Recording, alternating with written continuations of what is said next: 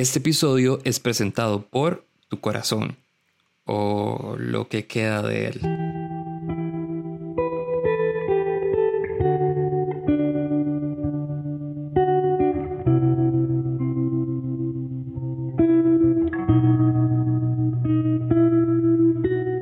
Este episodio, por supuesto, es de, es de esos, de los, de los tristes. Este es el octavo episodio de la tercera temporada, pero no es como que los estemos contando ya.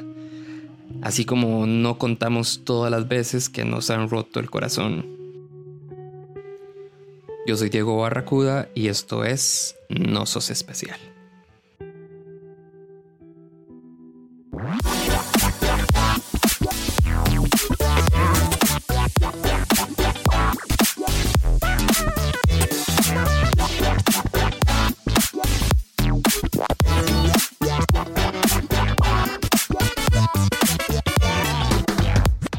En este episodio no voy a intervenir mucho, les voy a dejar las tres historias una detrás de la otra.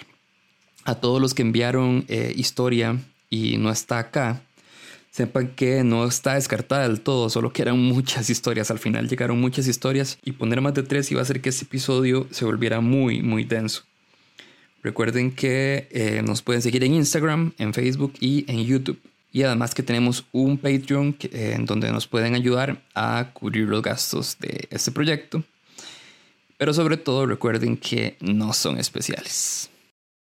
Eh, creo que todas las historias de cómo le rompieron el corazón eh, van a ser de noviazgos. La mía es un poco diferente.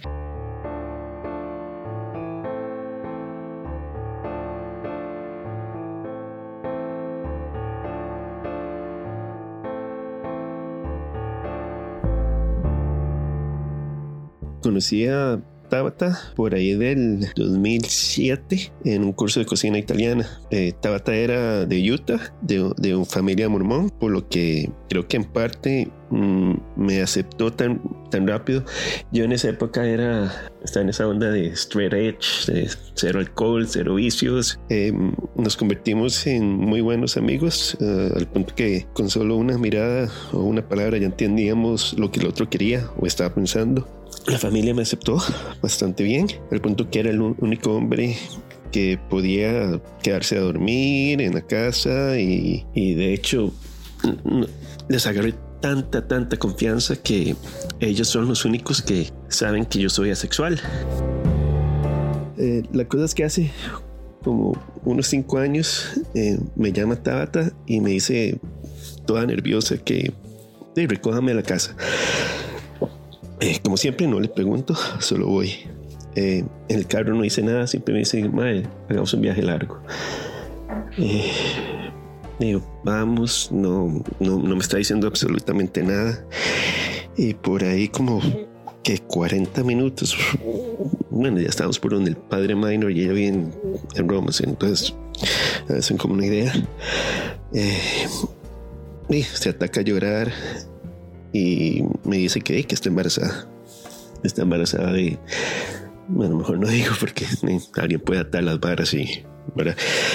Eh, tienen que entender que la religión de ella y, eh, no la deja ser madre soltera y menos tener sexo eh, fuera del matrimonio. Y más la posición en que el papá tenía dentro de la iglesia aquí en Costa Rica. Y me ha causado un conflicto interno porque eh, eh, ser asexual y, querer algo como un hijo o algo así, eso eh, he ido a psicólogos, me, he inyectado testosterona a ver si con eso el cuerpo reacciona, no sé. bueno, hacemos un plan de que básicamente al principio le dije que, que si se quería casar conmigo, cortemos eso, digamos. Pero ella dijo que no, que, que, que no me quería meter en ese asunto. Entonces hicimos un plan que era básicamente teníamos una, una, amiga que vive en Irlanda. Entonces ella se iba a quedar un rato iba a venirse y de pura casualidad ella iba a decir como, ay, mira, Michelle está embarazada y la última, y, Diego es tuyo. Entonces ya íbamos a crear esa historia y todo. Entonces ya, ya, ya por ese lado íbamos a cubrir todos los, íbamos a estar todo. Eh, bueno, yo, yo estaba tan ilusionado al punto en que empecé a alquilar una puerta cerca de donde ella vivía para asegurar, bueno, asegurarme primero que nadie que no me lo quitaran en esos cuatro meses, cinco meses, así. Después pasar a vivir ahí para no hacer sospechas y de que ella pudiera ver al hijo sin, sin, sin, tener que viajar tanto. Eh, y ella se va y seguimos hablando por, por Skype. Como unas tres semanas eh, de haber llegado allá, me llama y me pide que si no le puedo prestar unos, creo que eran 900 euros. Eh, me dijo que, no quiero explicarme, solo diga sí o no. Eh, y cedí inmediatamente. Esa fue la última conversación que tuvimos en, en ese viaje. Eh, y como a los mes y medio sin tener comunicación de ella, recibo un correo de la hermana invitándome a la fiesta de bienvenida eh, de, de, Tabata, otra vez a Costa Rica, que va a ser dentro de una semana. A mí los números no me calzaron. Yo decía, como, eh, están. O sea, todavía va a estar embarazada. Y, y ¿qué, va a pasar? Y, en mi mente pensé que, que era que iba a afrontar a todo el mundo, iba a decir, ma, estoy embarazada. Y bueno, o sea, iba a llegar a decir la verdad. Eh, llegó la fiesta. Llegó la fiesta y, no me parecía embarazada. Eh, o sea, tenía un toque más de kilos, pero nada que pensara que era embarazo. Eh, me evitó toda la noche y pensé que era normal, o sea, mejor cuando no había mucha gente para que nadie se enterara. Eh, y, ya cuando, cuando no había nadie, eh, me, me, le acerqué y, ay puta, llegó simplemente sin que yo pusiera sin nada, me abrazó y en el oído me dijo, mañana le doy la plata que me prestó y sobre lo otro, eso ya no existe. Y muchas gracias por llegar a recuperar mi vida. Eh, y se puso a llorar. O sea, se puso a llorar ahí. Eh, yo no entendí nada. Hasta que... Ay, puta, otra vez. No entendí nada hasta, hasta que me di cuenta al otro día que es que en Irlanda el aborto es legal. Y, la plata que yo le di era para ayudar a abortar.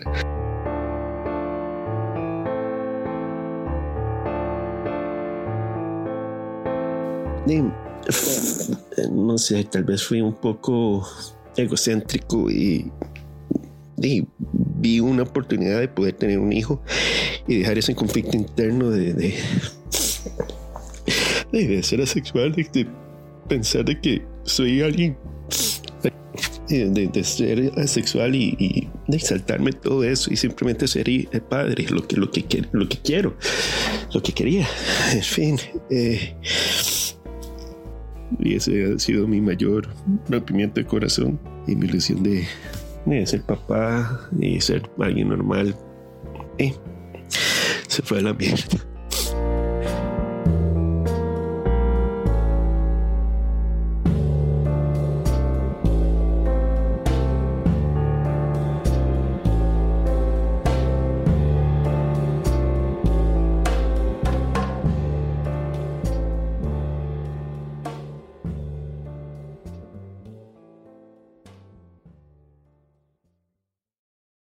primera vez me rompieron el corazón, yo estaba en el colegio.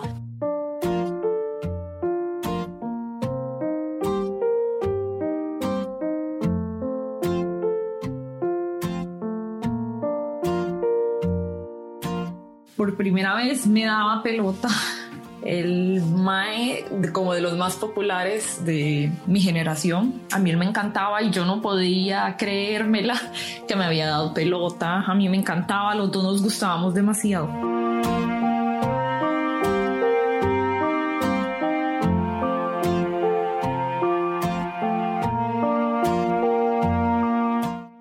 Yo creí que todo iba bien porque así se planteaba. Pasábamos a noveno y ya la cosa se ponía un poco rara. Me comencé a ser amiga de una fulana y cuando yo le conté en confianza que las cosas no estaban bien con el maicillo, entonces ella me planteó que podía ayudarme y le dije que estaba bien. Después, entre tanto misterio de qué era lo que sucedía, me di cuenta que ella se lo había ligado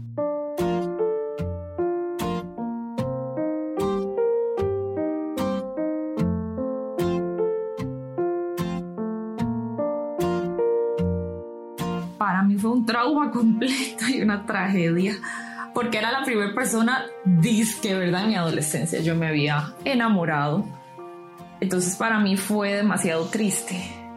Primero que él le diera pelota y que ella como amiga se le hubiera ligado y me hubiera hecho eso a mí, me traicionó. Entonces para mí fue demasiado golpe bajo y sí, comenzaron a jalar ellos. Entonces para mí era demasiado humillante tener que verlos en el colegio juntos como si nada hubiera pasado y ella pasó como un año completo rogándome que la perdonara y no sé qué, por supuesto, al Mae nunca le volví a hablar y a ella menos hasta la fecha y ya han pasado demasiados años, yo me la he encontrado y simplemente le vuelvo la cara.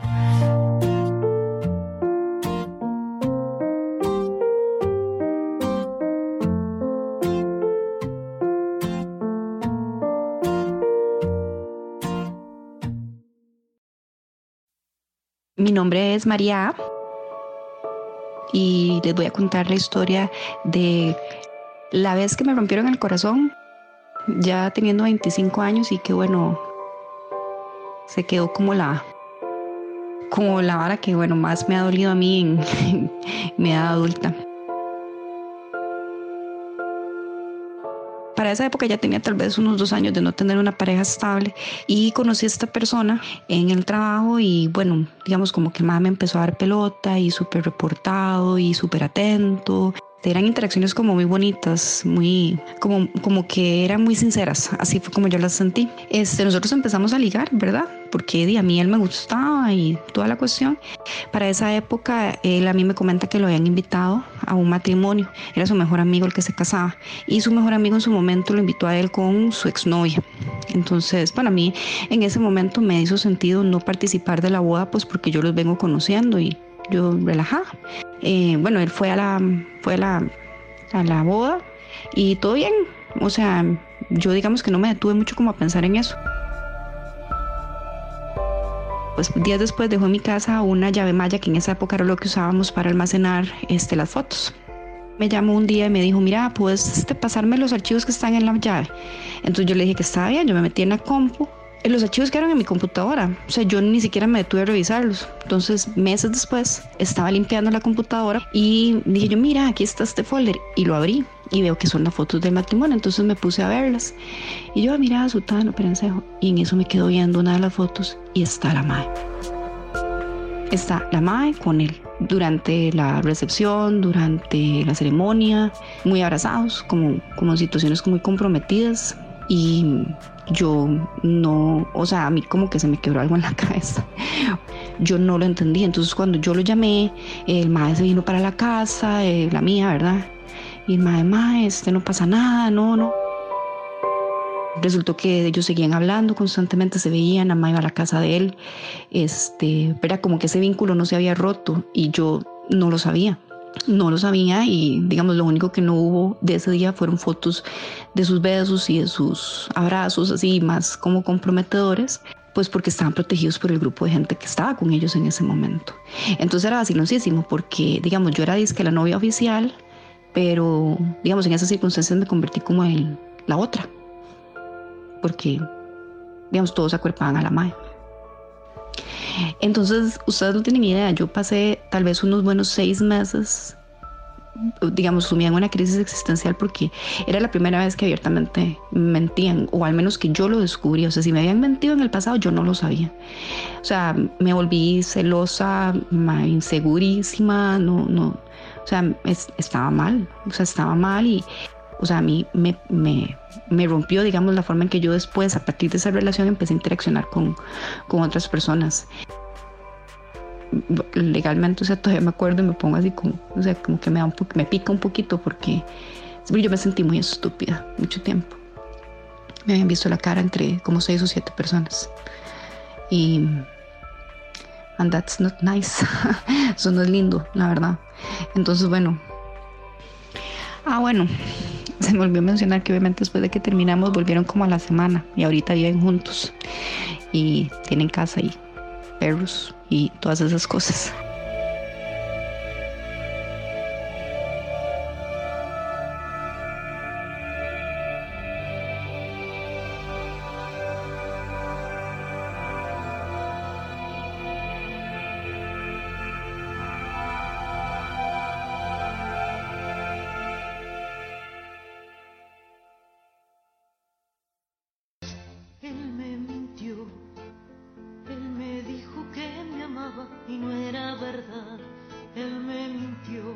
Antes de acabar, les cuento que este episodio tiene una cuarta historia y la pueden encontrar en nuestro canal de YouTube. Es una historia de Alf de Librópolis y se llama Alfie y el Amanda Miguelazo. Bueno, ya, eso es todo. Si alguna vez te rompieron el corazón, no sos el primero ni serás el último porque no sos especial. Chao.